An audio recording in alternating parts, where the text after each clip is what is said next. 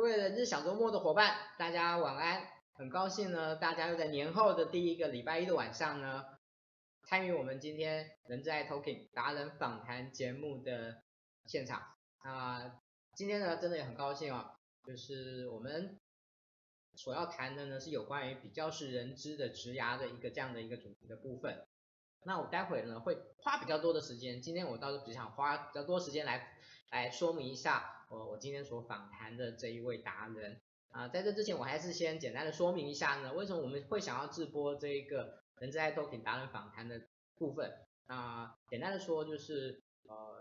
我们很有呃我们有很多的机会呢，跟一些达人、一些主管、一些前辈呢做一些接触，做一些情谊。那每一次呢，在这样的一个过程中，我都会思考说，有什么样的方式呢，能够分享给大家的话，那真是一件更棒的事情。那拜科技之这的所赐，让我们能够用透过直播的方式呢，能够做到这件事情。所以呢，我们现在每个礼拜一的晚上，哦，当然上个礼拜是过年了，所以我们就去休息了一下。我们希望能够透过这样的一个方式呢，让大家能够跟我们一起参与到我们跟达人、跟前辈。跟某一些很棒的主管的一种彼此的一个座谈的过程中啊，这个是啊人资 iTalking 直播的一个起心的动念。好，那我们今天的这个主题呢，大家可能看了也会有点有好玩啊，会觉得说，哎，定谈定位，然后一个 HR 一个投机投机 HR 的这样的一个呃的一个一一个告白，啊，这个其实我们写的还蛮耸动的，但是我在这个地方呢，先破一个小梗啊，破一个小梗，什么样小梗？其实我们今天在谈投机这件事情，其实不是指那个风险投机啊啊这些事情，我们是在谈对机会的掌握，对机会的投放，对机会的发展的这一件事情。好，这个是先做先破一个小梗了，让也让大家不会产生对这个题目产生误会这样子。好，接下来呢，我就要来谈一下我们今天所访谈的这一位达人李珊老师。好，那。我跟李珊老师呢，啊，我们先掌声欢迎老师，阿叶老师。谢谢谢谢。好，那呃，我我想我花一点时间来跟大家说明一下我跟老师之间的这样的一个渊源。啊我大概是在小周末的第二年的时候认识老师的。那为什么会认识老师呢？是因为刚好有一个机缘呢，呃，就是我们想要邀请那个师徒达贤老师来小周末分享。各位，小周末那时候才一个。二年级的那个小不隆咚的一个社团，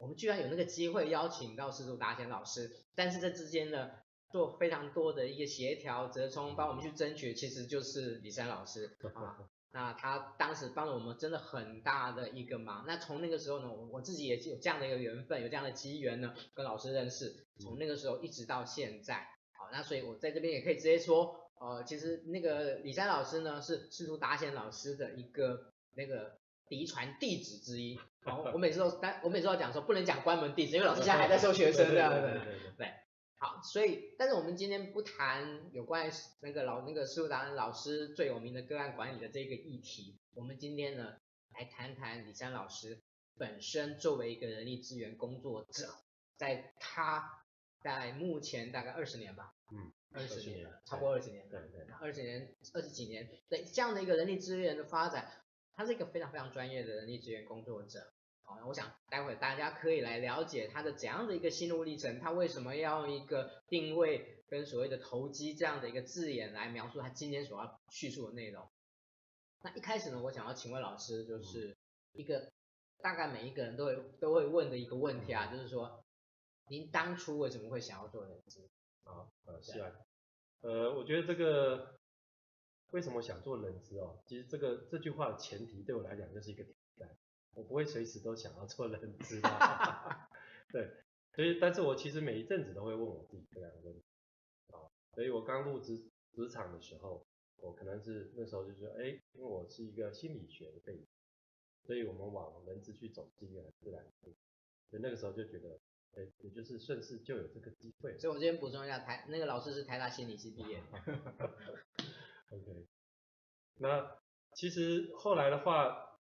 呃，有些时候我在我的 career 里面，我考量的反而是说，哎，我某个程度我真的爱上了人资这样的工作，因为我们常常 people 就是我们的 business，所以我们常常跟主管啊跟员工，甚至跟求职者互动。所以在这样的互动里面，你会呃感受到一种成就感。我想这是我们 HR 伙伴里面常常一种内生的成就感的一个来源。但是我跟你讲说，我刚刚也暗藏暗示说，有些时候我也不想做，对不对？因为我们当然刚刚在会前跟世安在分享，我说我们 HR 做久，我们都知道 HR 里面有一种闷，是我们 HR 同业的才感受。最近更闷。啊、哦，最近更闷。对，所以有些时候闷到了，我们就说啊，我不要，我不干了。啊、哦，所以有些时候像我的 career，待会可能有机会可以分享。我说闷闷到了，我说不行，我被那些做 marketing sales 的人气到了，所以我就怎么样，我就去拿一个企管博士，我就来好好的。做他们的老师，对不对啊？那当然，后来我也从因为这样的因缘机会，没有去做老师，但是我后来做网 marketing，也在小周末分享了一个，就是说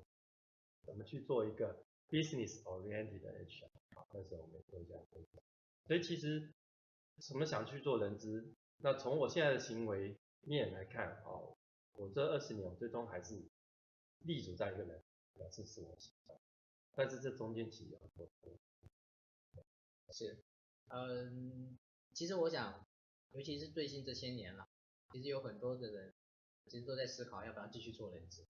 那我我每一每一次有人问到我这个问题的时候，就不一定是正式啦，可能是闲聊而已，我都会说，其实我觉得，呃，人想要做跟不想要做，其实是某一种的常态，这是一种变动的过程，就跟刚刚老师说的那样子，历程是，就是。当你每一次重新去思考你为什么想要做人资这件事情，我想这是老师想要告诉我们的一件事情。好，呃，我接下来呢，我我虽然已经破了一个小梗，但是我想还是有请老师自己来说一下，为什么说呃这样的一个人资的投机者。OK，我想刚刚就像世安所讲的，投机我们不是说像股票啊投机啊，哈，而是我们就投向一个机会。我觉得说，以我纯粹是想要用我自己个人在 HR 的一个呃职涯的发展这边的一些经验，那跟我们就是伙伴们，尤其是在目前在职场，不管你还在初期、中期啊的这些这些，我希望能够给你们一些想法，让你们去参考。我在呃就是一九九六年在呃就是大学毕业以后，其实我的第一个工作就是做人资助理，像刚刚讲，我我当时其实想的很简单，一个心理学毕业的我做什么？就刚好看到一个 job posting 在我们系馆，我就去了，我就投下了这个机会。啊，殊不知这样的机会其实后来带我就往人资的一个呃硕士班的学习领域就去。所以其实当下我并没有思考那么多，我就是看到啊这个机会，然后我就起心动念就我要了。那呃，其实后来在美国，我念完人资硕士以后回来台湾啊，这边就是我希望能够铺成的一点点重点。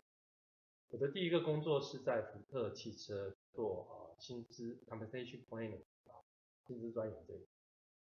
啊，那是我当时呃在那个时间点刚好他们就是做了这样的缺，我就去了，觉得也相当不错。当下其实我很觉得说，哎。我的其他的比我前一期、后一期进来的那种美国回来的硕士啊，他们都在做什么？他们都在做 account manager，HR 的 account manager 啊，我好羡慕他们的工作，对啊。那他，我就觉得为什么我只做小小的 CMB，他们去做一个非常就是一个 full scale 的事情。所以老师，您说您回来的时候，到了福特的时候，你一开始做是做 CMB？我就是做 CMB。OK。对。所以我当时卖这样这个机会，但是当下我是又有一种闷的感觉。我觉得说，哇，我们都是美国回来硕士，Rutgers，我是 Illinois，对啊，我们应该差不了太多。为什么我就是在一个比较看起来小的格局里面？但是其实后来的发展是，多不是我当时做的这个 CMB 机会，我就掌握不住我的下一个 career move，就是我就往了 BMG 的 CMB 那边。对，所以。其实我的职涯里面一直陆续都有这样的一个经验，包含后来我在一家啊远东集团里面做了 recruiting，啊，那是在呃一个就是职涯的一个转换里面，当下就去做从 recruiting 的 specialist 啊 supervisor 这样一个概念，但是也就是因为掌握了这样的机会，我后来在 L'Oreal 他有了一个 Recruiting Integration Manager 出去的时候，我才，所以我常常讲说，什么叫做投机呢？啊，其实投机只是一种表象，我们投向了这个机会，可能是当下最好，但是其实那个好，你可能一进去看到别人有的，你又觉得不好了，所以这个好不好是浮动，但是能不能真的为你的 career 带来正面价值，其实是看你的下一个 career move。对，啊，所以从我回头来看，啊，我好感谢我当时去做的实验，所以我能够进 P&G，我现在的职业，我跟大家提 P&G，大家觉得哇，巨变多。啊，当然 L'Oreal 的话，就是呃，大家也尤其女性的啊，我们 HR 的伙伴就更了解 L'Oreal，所以很多的机会它就来自于你过去的累积，啊，当下你可能觉得你就是投资。但是实际上，你你是在累积，这是我想要这样子。OK，好，我想老师已经起了一个头了哈。我我们今天在谈老师的职涯的部分，会分成两个阶段，一个阶段就是从一个还不是主管，然后一直晋升到那个人资主管的这样的一个一个经历，啊，这个是部分我们会谈。那另外一个部分呢，谈的是，老师现在已经是一个人资。的一个主管，怎么样往一个更深的这个，就是我们说人资长、人资长、人资副总的这样的一个 一个境界的部分，我们会从这两个不同的部分来谈。所以呢，我们还是回到那个在谈，就是因为目前我想大多数小周末伙伴里面啦，还是属于还没有当到经理这样的一个一个一个阶段的，所以可不可以请老师来谈一下，在谈到成为一个经，要能够成为一个人质的经历，以你个人自己。的一种个人的经历的话，你会给他们什么样的一些看法？我想就是从我刚刚讲的投向机会这件事情，对，我常常看到就是说，呃，可能我们在呃 career 发展的初期的时候，我们常常在想说，啊，我到底想做什么？老师，对不起，我打断一下，好，因为我一直忘记一件事情。各位，如果您觉得呢，我们今天的访问很不错的话，请你记得帮我们分享好吗？哦，对不起，我每次都会忘记这件事情，所以不好意思打断老师一下。好，那。如果今天呢，你想要有一些问题想要问老师的话呢，也请你随时的，我们会以你的老的一个问题呢为准，我们会在我们的过程中的随时穿插呢，您想要提问跟老师提问的问题。好，不好意思啊，这个每次我都会忘记这件事情，那个前那个工作人员已经快已经一直盯着我，一直跟我说你怎么还没讲，你怎么还没讲这样子。好，老师 不好意思，来我们继续。OK，就是呃，其实，在职涯的初期，我们很自然会觉得说啊，我要去。按照我的需求去寻找我想要的是 recruiting，是 C&B 啊，或者是 training 等等。但是其实从我刚刚的经验的见证，你会发现说，其实真的能够让你 move 到一个 manager 的 career 的，其实来自于你过去所累积的经验，而不在于你是不是做的很聪明的一个选择啊？为什么？因为其实其实。各位啊，你们在刚入职场的时候，你有什么条件能够去争取那个工作？啊，你真的就是一种啊，遇到有一个人相信你的潜力，他可能是你的伯乐。其实这个东西以你后来的 HR career 来看，这都是相当薄弱薄弱的一种论证。哦，因为他找人就是看学历啊，那你对不对？我们 HR 就讲啊，那个主管就是看外表，就是看学历。对啊，所以这些这些条件其实都无法真的让你很 solid 的、很坚实的去找到你下一个好的工作。而下一个好工作往往是在你，你也许是投机的，你投向了一个机会，那请各位就好好的做。那好好做不是叫你做一辈子，你可能做个两三年，把你这个样子从所谓的它的呃基本的这个 C&B 的一些啊，就是流程概念。然后创造一个新的一个 compensation program，这整样东西把它有一个 run 过，那你就取得了一个 functional 的 expertise，然后这时候我们再往下一个。那呃，我大概是在职场的呃第五年，我就呃做了英业达集团底下一个英华达公司的一个 full function HR manager。那我去谈一下这个它来源怎么样，也就是在我。历练了 CMB 还有招募，这两个 cross function 后，其实我才有这个机会得了一个经理。所以这个呃，我觉得我想要提醒的是说，可能重点不在你当下到底有没有做一个最好的，因为各位你还没有筹码，你怎么可能会有最好的？所以你能够做的最好是，你把你那个机会到手之后，你就好好的把它，就是从它不管是从一些操作面的细节，到它所谓的一些理论的根基，这些都是深入浅出的，你把它去尝试去理解，尽量的去 maximize 你的一个 exposure 和 experience。那我们 HR 因为其实的领域里面它是切割成好几个方向，所以呃你要做一个 HR department head，你大概不可能是单一方向，所以你大概要跨区。所以这个这就是我觉得你在呃机会里面，你每个机会你可能就是好好把握，但是你可能至少要堆叠两个以上这样的，那可能你就有机会帮你铺成一条道路，是往一个 HR 的分支主管这样的走。OK，好，呃，有个问题呢，我到这边想要倒是想要跟请教一下老师的话，其实我自己有发现到，现在比较 junior 的，哦、呃，他们转职的频率跟在职的时间，其实上我觉得有点越来越短的那个味道。对，那不知道老师看待怎么看待这件事情？呃，我想我年轻的时候也是跟大家一样。啊、就是老是觉得说，呃，换职务换跑道没什么问题，但是随着我到了一个年纪，而且我又是主管的，我我就反而开始有点担忧了啊。担忧的是说，就是呃，其实你就像我刚刚讲的，你这样子一直去转换，它代表什么？一个就是呃，你有一个转换的事实，还有你可以转换，对不对？里面一定有新的公司愿意爱你，它的根。这这个事情会发生，它的根本的利润是表示你 HR 的专业度哦，对他来讲没有那么是那么关键，你知道吗？就是说，呃，比如说你跨产业也可以做，对，然后你呃累积一个半年一年，下一个公司也觉得你可以用，对，那这个其实表示大部分的 HR 的工作，其实对我们 HR 从业人员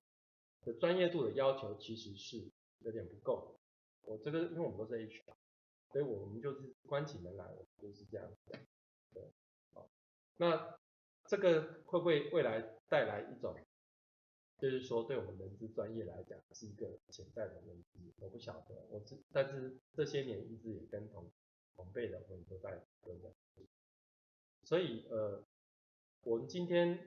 我想各位，如果你不管在 HR 的领域，你想要怎么样去历练？假设如果你在你的个月要想要往上，这是你的一个想法的时候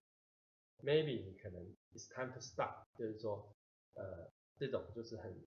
可能以我们这种老派的人看起来是很随性式的个月呢，你可能要有一些其他的一些想法在里面，然后而且让我们这些。未来有可能 offer 机会给你们的啊，这些主管能够能够看得出来。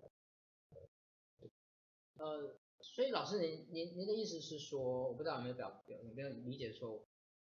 很多人说 HR 有个好处，可以跨产业啊，我今天到 A 产业，B 啊，那这中间完全是不同产业，问题不大。嗯。但是您反而认为这件事情反而彰显了某一种 HR 的内在的弱势。对。这个这是我，我总是喜欢从一些反面来思考这些事情。对，你觉得你什么都可以，你搞不好什么都不可以。就是说，也就是说，其实我们常常看，呃，我就举一个实际例子，我们在招募 sales 的主管的时候，我们看的是他在这个产业有没有掌握到客户，有没有呃，就是对这个产业的上下游的供应 business model 的熟悉。所以我们很要求他，所以我们也给他很好的薪水，所以这个就是一个 fair fair game fair deal。但是我们找一个 HR 的时候，好像没有这么要求，对，我们只是想说，哎，你你你会不会面谈啊？你会面谈技巧，那那个训练啊，TTQS 懂不懂懂啊？对，那这样就好像就可以了，反而没有对这个所谓的呃，他怎么去创造出更大价值背后所需要的产业知识。专业知识有很高规格的要求，那我想他不那么要求，他也不可能给你更好的 offer。所以我觉得这个就会让我们，呃，不知道是因还是果啊，我们可能在组织里面就是属于一种那个呃中间的中庸的那一群人，对对，而我们不是那个所谓的价值的呃创造的一个领先者，这样从来没有落在我们。对对呃，不好意思哦，那个有伙伴在反映说我们。我今天的收音的效果没有非常的好，嗯、好，那我我我想我跟老师我们都会把声量再放大一点，这样子。好的好的。不好意思，跟、嗯、跟那个伙伴说一声说一声抱歉，我们就在这边马上就做一个调整。OK，好，呃，刚才呢我问了老师有关于在一个比较 junior 的 HR 的这样的一个成长的历程里面啊的一个过程。那接下来我们就来谈一个，对于我们我们今天要照顾那个已经是主管的伙伴，嗯，就是您自己个人对对交流交流，我想大家可能很多在在在啊，不管你是现场听还是未来你有机会听到的伙伴，当你是一个 HR，在往上走的这个路径上面，就就就是从 HR 长走到人资，呃 HR 的主管走到人资长，走到协理，走到副总的这个过程中。您目前是怎么样看的？当然，我您现在就在这条路径上面了。啊、对，对，您怎么样在看待这件事情？我觉得，呃，我们的前半段的生涯，我们是靠我们的资源的累积嘛，投机啊。那投向这个机会，然后我们去呃掌握住在每个机会里面，所以可以带给自己的知识、能力等这些资源。对，但是这个毕竟是一个阶段，当你到要再往更上走的，我讲就是像我刚刚有点破了，就是。其实对一个 HR 的 Senior Manager、Director、副总，我相信要求的的那个就是专业度、及战力、产业知识等等，绝对都是相对高非常多啊。他他与大陆的想说法，就是完全是不同级别的事情啊。所以你如果是光靠一直在转换你的 career，再去慢慢去累积这件事情，其实。你有可能绕了半天，绕了十年，结果你还是一个 HR manager 在。对对啊，那我自己的例子的话，呃，可能可以给大家参考，但是也许也不一定，这个让大家自我去评价。呃，我大概在英业达集团做了一个呃 full function HR manager 以后，我其实自觉的有一个瓶颈啊，就是我总觉得我对一个对我们当时的 business 的理解是太浅。我还在一个很素的层次，啊，所以当时呃我就做了一个相当大胆的决定，我就去拿了一个气管的硕士博士，那也因为在那样的过程里面，才跟自然就碰到面，那当然大量的充实了我的一个气管的知识，我当时选做的是一个战略管理，所以是在讲企业怎么去成长，所以我的那个博士班毕业，我的 career 我。我就是进了啊四维集团啊，所以在一家六十三年的公司，一个特助的角色啊进去。那其实当时我因为我本身呃的学经济的背景，我其实也可以去选择走外商的 HR。那我为什么选择走个本土？那我我坦白讲，这是一个我思考过后的决定。对，因为其实。呃，大家在一个下下一个阶段在考虑自己的竞争力的时候，其实你要选择你的一个适当的定位，这个定位就决定了你自己要创造什么样的价值给谁来认可，就是谁能够愿意付出这么大的代价来买你这个账啊。所以这时候我就会去考虑啊，当时我就考虑好，我在外商啊，我以我一个呃这样的一个十多年的一个经历。然后一个气管博士啊，那跟我那些以前我在外商的一些啊伙伴们啊去 compete。那另外一个是我可能可以去另外一个他更需要我的，对啊的一个一个公司啊，然后我用一个更接近主管的、更接近最 top management 的这样的一个角色进入这样的，到底哪一个会是让我的价值？能够最被看到，所以当时我就做了这样的一个选择，啊，这就是我的自我的定位。那果不其然，在呃四维的服务的这段期间，哈，其实我做了好多的很有趣，那也我觉得充满了成就感的工作。我除了本身是兼了一个 HR 的呃整个集团 HR 主管的职务以外，我同时还跨领域啊做了 marketing marketing sales，我负责当时呃智慧集团李嘉裕公司的一个将近六亿的一个 key account。想想你一个 HR 啊，你要去做一个六亿的生意，对，那。接着我还去做了一个自由品牌啊的生意啊，就是说我们集团刚好推一个自由，所以我就自动请缨说，我说好，我愿意来带这个团队。其实大家可能想说啊，那是因为李山老师你念过气管，不是？那我坦白讲不是，我觉得是自我一个态度，还有就是我用的是我怎么去管理我的自己的团队呢？行销的团队、品牌的团队，我完全也就是用 people management skill，对不对？啊，一些基本的管理工具啊，我也跟他们做绩效目标设定、检核啊、啊 IDP 啊，我也是这样子在啊考核他们。所以其实其实也就是因为我当时的一个定位，这样的一个舞台的选择，所以它让我能够在这样的舞台里面被看见，而且能够有一点点发光发热的可能。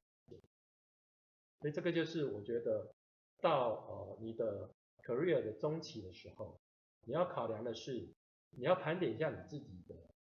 资产、你的知识能力的基础，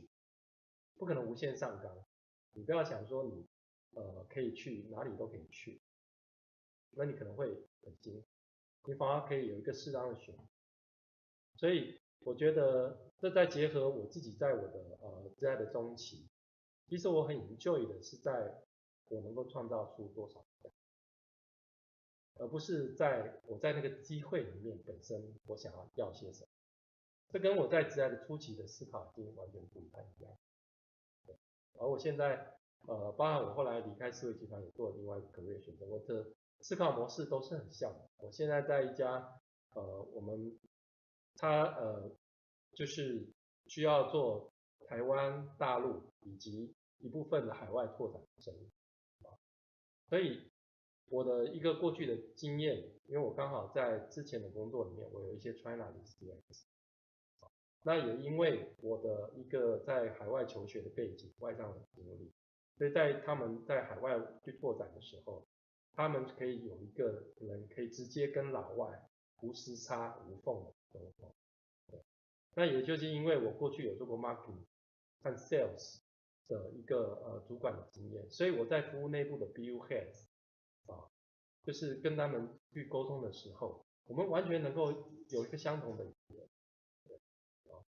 那我才刚去了啊，能不能获知成功我不确定，但是我确实是复制了同样的一个模式在定位定位我自己，在选择我的舞台。OK，呃。在这个阶段，我们老师想要跟我们谈的是有关于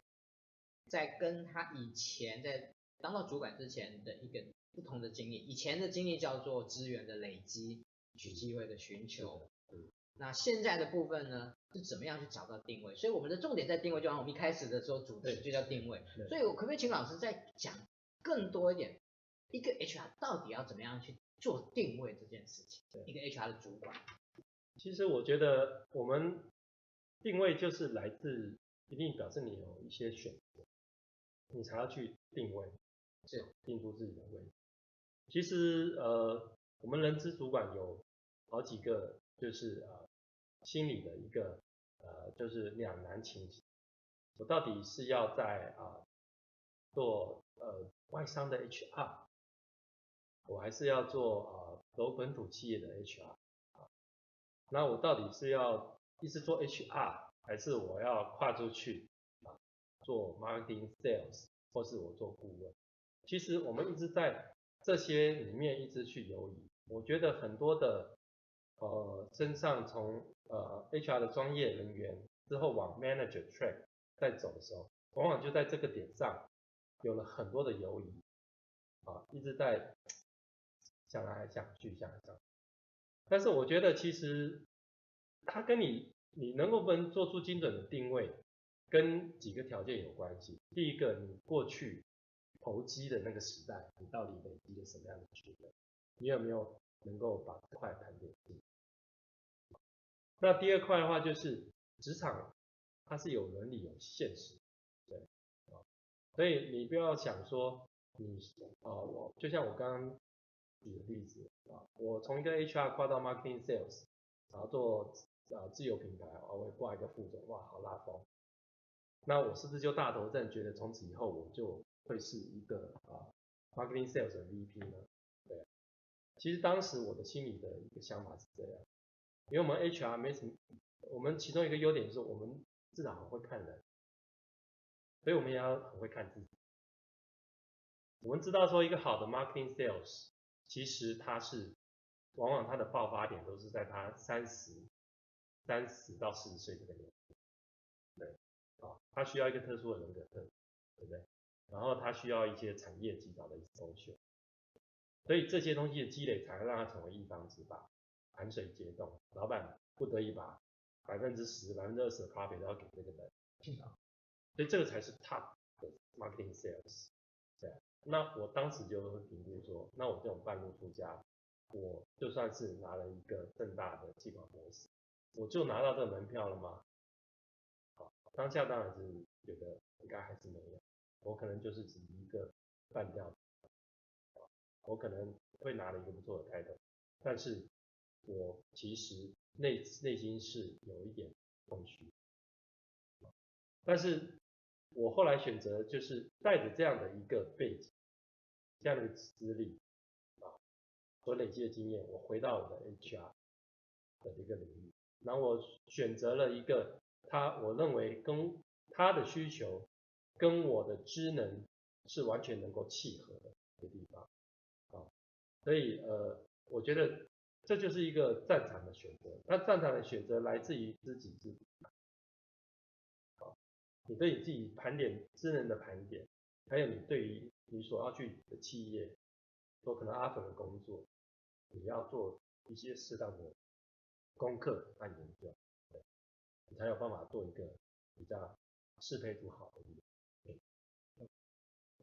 谢谢老师哦，那我们这边有个问题，我想就我们就先穿插来请老师回答。呃，有一位 App 的伙伴呢，他说想请教老师，若是面临到人资跟资讯部门合并这样的状况，人资的主管要怎么应对？啊，这个我真的还很少看到哎。哇，这个这个跟我的定位和投机可能 OK。人资与资资讯这部门合并嘛？啊其实呃，我觉我觉得我可以先放。可以可以。对。我觉得呃，那部门合并呃，其实它是来自于更上头的一个策略，在想这件事情。对啊。他要不就是觉得说呃，这样的合并，比如说呃，可能一家公司它的一个人资系统，他希望有更好的关系，所以他希望这两个部门有比较好的沟通。这这是一种，所以他有一个很大的策略在那边，或是他也可能就是因因人设事嘛，啊，就是说我们 HR 杂员助理，他可能觉得目前的呃，就是不管是资讯的单位，或者是说 HR 单位，哪个部门的主管可能目前的能力是略显不足的，所以就把它整合起来。对，但是我觉得其实我就从刚刚有讲的一个投机和定位的角色来来来分析一下这个事情。其实，如果当你只是一个部门底下的人来讲，其实他们这个整合，你反而去思考说，在这个整合里面有没有让你回了一个新的机会，让你能去累积能力。啊，其实对我们 HR 的人员来讲，我们懂一点资讯的东西，完全都是有利无害。我从来都这样，从来都是这样想的，对。啊，反而你可能是没有这个机会，对不对？啊，所以。你如果从那个所谓的呃机会找寻的角度，你其实是可以这样去思考。反过来，如果你刚好是一个被整合的部门的主管，这时候你可能就要去思考自己这个定位的问题啊，就是我刚刚讲，公司的宏观的策略里面啊，我身为这样的一个 H 主 HR 的主管啊，到底在这个大策略里面，已经透过资讯取得竞争力的这样的一个竞争策略里面，我 HR 主管我到底能够贡献怎么样的价值？对啊那包含另外一种定位，我讲说他可能觉得你不行，对不对？啊，所以你被整病了。那这个时候你否要，你可就是要正视你的这个危机啊，你你可能就要适当的去做一点的选择。所以我觉得这个我就用同样的延续我的这样的一个梗概啊来解答这个。OK，好，谢谢老师。那呃。接下来呢，我们要谈，请老师跟我们谈一个问题哦。其实我们刚才一直在提，就是一个怎么样往自己的职涯的路径的攀登这件事情。啊，对于企业攀登企业的阶梯这个部分，其实我自己个人啊，我自己个人一直有一个想法，就是 HR。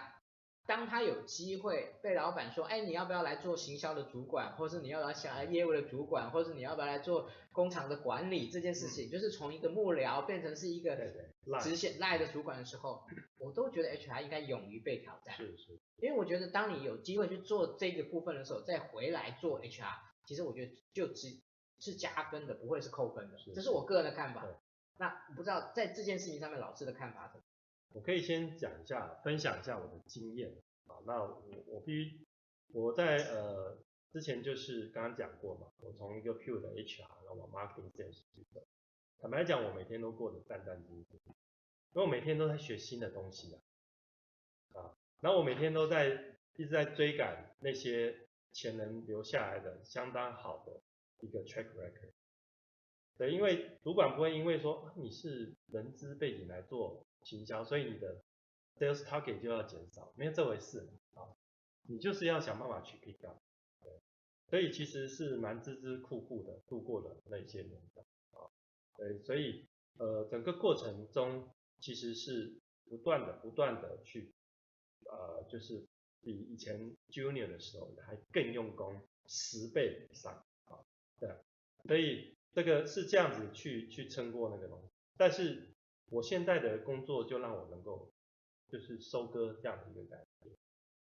包含就是说，其实呃，我不瞒各位，我呃，我进这呃新的公司，其实我一进去，他们就有一个 quarterly business review，是所有的 BU head 副总总经理，但是其实他们所 review 的东西啊，那些销售数字啊，那些工厂的生产力怎么样，其实那就是我前一个工作例行所看得到。所以我我当下就其实油然的有一种，哇，我我真感谢我过去去做这样的人，对吧，因为我们 HR 最怕什么？最怕我们听不懂 line 他们所说的话，我无法同理他的压力。那当下我就知道说，我可能做了一个正确的定位，对，啊，就是一个选择，啊，而我从那个时间点我就知道说，我可以一直提供我现在所工作的公司。这些主管们他们所需要的 HR。谢谢老师啊，我们时间的部分的关系的话，我们呃后面还有一些问题，然后这边呢有一位伙伴 Lucy，然后他想要说，他想要请问一个问题，就是身为一个 HR 的主管，当你问到最困难的事情有哪一些，那最后又是什么样的经验帮助你解决这些困难啊？也算是个大问题。我觉得工作上的事情其实多，你当下都会觉得有点困难，对啊，包含就是说呃技术面的，还有呃比如说遇到一些职场伦理面的这种很难断定是非的，对不对啊？这种这种事情其实也都会有。您您要您要不要举举个例子？对啊，我举个例子啊，是，就是呃，比如说职场啊。呃我刚刚讲的就是工作伦理、性骚扰，我就讲啊，真实的事件遇到一些，就是说曾经在某一个工作里面遇到呃某个很高阶的呃男性的主管啊，他对就是下属这样性骚扰，对，那其实这样的事情呃要怎么去处理，才是一个 HR 应有的专业的态度啊。其实你呃处惩处他吗？对不对？这是最简单的。放过他吗？对不对？那这其实绝对都不是这两种答案，对不对？好，所以呃，那还有你要考量的很多的点啊，比如说这个高阶的主管，他到底在公司里面他是属于气势在浪头上，还是他这现在已经可能是一个落水狗了啊？对不对？所以我们为什么说 people is our business？所以我们处理事情绝对也不是这样非黑即白。所以我觉得这个是很多时候我们，我觉得技术面有标准答案，这些都是简单，但是没有标准答案的困难。困难，但是现在回头来讲看，都不是无法解，但是它都是需要你去累积这些经验来解。那对我来讲，最大的一个困难的时候，就是回到刚刚我们一开始问的，就是你为什么想做忍者？最大困难的时候，就是那时候我不想干了。啊，我觉得我纵使能够解决这个问题，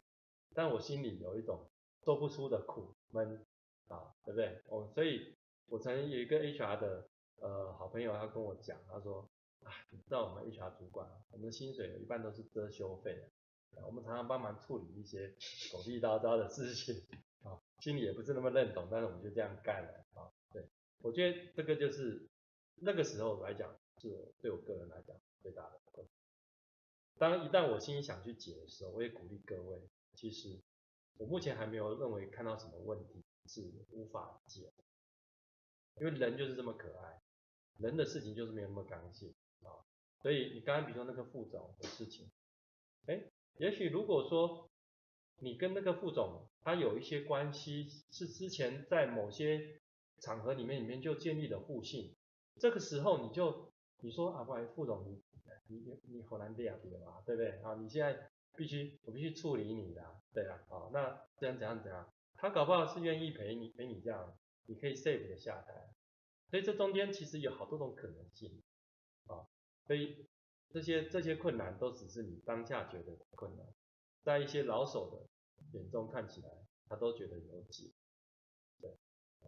所以我觉得不在事，反而是在人的自己这一块，这是我个人的一个理论。OK，好，因为他的问题真的还蛮大的，所以我们就我就请了老师举一个例子来做这样的一个一个说明。那在接下来部分呢，其实这个是我自己个人想问的。我想今天有这样的一个机会呢，我想自己想要来问问老师，因为老师刚好在外商的资历也算也算长，然后在本土的企业这样，所以嗯，老师觉得外外商的 HR 跟本土的 HR 差别在什么？差别在哪里？其实其实这个问题，我想是一个长久的一个论论战。我自己个人的经验是，呃，我我就我就不讲别人，我就专只讲我自己。我之所以后来 career 一直选择本土的 HR，因为我知道我个人喜欢那种能够做更多事情的所以其实我常常用一个简单的比喻嘛，我们在外商的时候，我们面对的是 region 的 HR，你在本土企业，你就是 headquarter HR，啊，对，所以。你你当然你就是对你所所规划的事情啊，执行的事情，有的掌控度是在本土企业是高的啊。当然，外商他们通常是在呃，它来自一个比较 profitable 啊，利润高的一个 business，所以他们在铺陈他的 HR 的 practice，就是像一个豪华的套餐。所以你可以在。里面扮演一个螺丝钉，但是你一样知道好啊，这是一种在外外商的一种生活的感觉。我就讲我在荣瑞啊，哇，那个法国的国庆日，我们就在那边喝香槟啊，吃鱼子酱，哇，你就算是一个助理，你也可以过这样的生活。但是对我这个呃，我一直在职场上面，我比较在乎的是我到底呃学到什么，做做了些什么。也许因为这样的一个原因，我会格外的在乎我所做的事情，它到底最终呈现的是什么样的一个价值。所以我后来会一直，就是呃，就是舍不得离开本土企业，我应该这样讲啊，这样反向给大家刺激一样。对，啊，里面有很多很多让我觉得很很很有成就感的地方啊，当然也有一些。烦躁的东西，但是随着年纪的增长，我真的那个我渐渐都看不太到了，所以这个就是我个人的一个浅见。呃，我若这样问，一个年轻的 HR，当他有一个外商公司跟一个本土公司的选择的时候，两个公司也许规模差不多，嗯，一般来讲外商会小一点了。以现在台湾，台因为台湾现在外商大的外商真的不多了，好、嗯，所以外商我们小一点，那规模大一点。您觉得你会，我们如果这样的话，您会推荐他，您会认为就建议他进本土还是外商？我我我我觉得这个其实，呃，我们先假设那个外商是真的具有资源的外商，是因为其实有一些它是代理品牌，那这些其实它是有拥有外商之名，是，那就不在比较之列。那我觉得其实，呃，坦白讲，如果以我今天要分享的架构来讲，你去一个外商，它因为它既有一些很好套装的它的一个 HR 工具在里面，啊，包含流程等等。所以其实你在这边的这样的工作里面，你其实是有可能能够看得到一些东西的啊，累积我刚刚讲的资源。所以你你去投像这样的机会，看起来是可以。但是我从我刚刚举的例子，关键其实还是在你个人。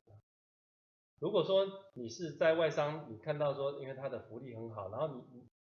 你你就在那个机会里面，可能哦、就是迷失了。为什么？因为其实。我们常讲，我们在外商也不就是一个螺丝钉，真的，他那个层级有多少层？对啊，一大堆人要管你，对不对？啊，所以你在那样的一个标准流程里面，你其实能够去变动的机会是非常的少。我带过的几个外商里面，普遍的一个现象就是，他们找了非常聪明的人来去 run 一个既有的系。对，那。其所以其实很多很聪明的人在里面也是很闷呐、对啊，因为他很多的点子说哦，Ricky 说 no 不行，对不对？这样就结束了啊。所以如果说你自己的学习是你能够在这个流程里面，即使这么小的执掌范围里面，但是你就看到像一个知识的深海一样，你可以去挖掘的话，对，你可以去啊。但如果说你是需要在做中一直学才能学习的，那你不妨可以去一个相对说说本土，其实因为就是 headquarter HR 嘛，只是资源少了一些，但是其实它的这个以以要关注的选训用流等等的项目来讲，其实都是相当完整，而且呃其实机会不会比外商少，这是我个人的一个体验，但是你。他的比较是做中学为主，因为你要从他有既有的一个知识库在里面，他就没有，所以才找你嘛，对不对？所以我谈不讲本土企业，呃，虽然刚刚讲是年轻人，本土企业其实很适合我们这些 已经具有呃充分 HR 经验的人进去，因为他有题目，你有答案，是啊，所以这个是一个很好的组合。但你年轻的时候，也不是说你在这两面啊。非黑即白去选择，关键还是你自己是用什么样的态度在掌握这些机会的。对，好，谢谢老师对我今天所要提问的问题的一个回答。好，那在有关于我们今天的访问的，我们最后呢，每一次都会有一个最后一个题的题目。那最后这个题目叫做，可不可以请老师用一句话来说明一个 HR 在规划自己的职涯最重要的是什么？这个问题刚好。我其实昨天也在想一下，就是我在想我为什么想要讲今天这样的题目，这样的一个流程。是啊，其实我们一开始讲这个呃机会寻找这件事情，其实它是在累积资源，所以在我们的气管的竞争策略里面，它这叫资源基础的问题。对，那后来我你人生职涯的下半场，你可能开始找定位，这个其实就是。我是从借用了 Michael Porter 他的所谓五力分析产业定位的这个用，所以这两者其实都是策略。所以我要回答就是说，我觉得 HR 要怎么规划自己重要。我建议大家开始要有策略的思考。我们常常在看 Line 为什么他们能够有一个 outstanding 的 career。当然你可以埋怨说啊，因为他的舞台比较好。但是 outstanding 的 Line Manager。那些 marketing sales，其实他们都非常的呃兢兢业业，在看他的潜力在 manage 他的潜力他其实是有一些策策略思考在背后。然后我们 HR 呢，啊，我们 people people oriented，然后干嘛？我们好像是傻傻的就度完我们的一个一生了，我们反而没有在这里面去想，呃，自己到底累积了什么，职场的现实是什么，产业的要求是什么，世界的变动是什么？这些题目对我们来讲有点是门外的事情，啊，对啊，那我觉得你你把它想成门外，你就变门外汉。所以我就是从我自己的经验里面，就是也给大家一个见证，也是一个鼓励啊。因为我一直是不服输，我不服输，说我们 HR 啊，为什么我们 HR 就不像不能像 LINE 一样创造那么多价值？为什么 HR 不能干到 CEO？我是不服输的，但是你不能只有不服输啊，你要有你的具体的做法，对，你怎么做到？然后这边就是要有一些策略思考在这边，这是今天给各位伙伴的一些分享。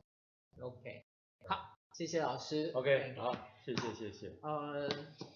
我想今天老师用短短的五十分钟的时间呢，跟大家说明了一下他个人自己在一个职业发展的一个历程。